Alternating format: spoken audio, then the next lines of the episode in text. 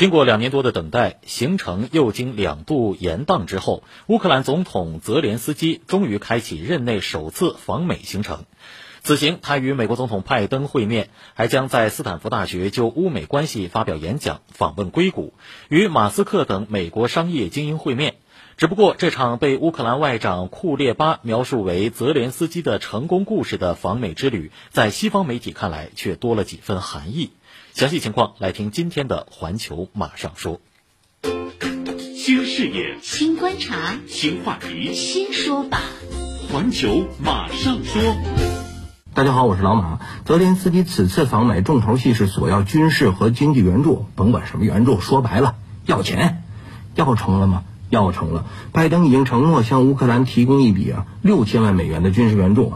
那么说这趟没白跑啊。看起来是这样的，但乌克兰总统办公室主任米洛瓦诺夫对媒体说，乌克兰需要数百亿美元援助才能长期生存下去。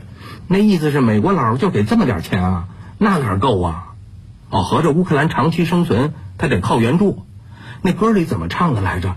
在乌克兰辽阔的原野上，在那青青的小河旁，长着两棵美丽的白杨。白杨树叶飘落地上，年老父亲忍住了悲伤，把儿子送上了战场，宁死不做奴隶和牛羊。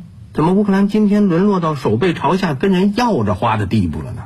这原因是多方面的，但是最直接的是乌克兰独立后没有抵挡住欧美发动经济体橄榄枝的诱惑，想全面扑向美国的怀抱，结果反而让乌克兰啊一直处于政治动荡和经济濒临崩溃的境地。这米洛瓦诺夫甚至说呀。咱们乌克兰无论是战斗力还是生存能力，那可比阿富汗加尼政权强吧？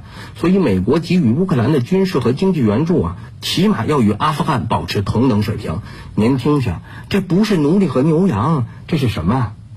可是拜登撇着大嘴，根本不拿正眼瞧这泽连斯基。本来两人会面定在八月三十一号，结果拜登以阿富汗撤军为借口，晾了他一天。这好歹也是一国总统啊！在双方签署协议的现场，还只有泽连斯基一个人站在那儿，看着美乌代表坐那儿签字。拜登啊，没露面。由此可见，乌克兰在拜登心里的地位确实不高。那泽连斯基该好好掂量掂量自己了。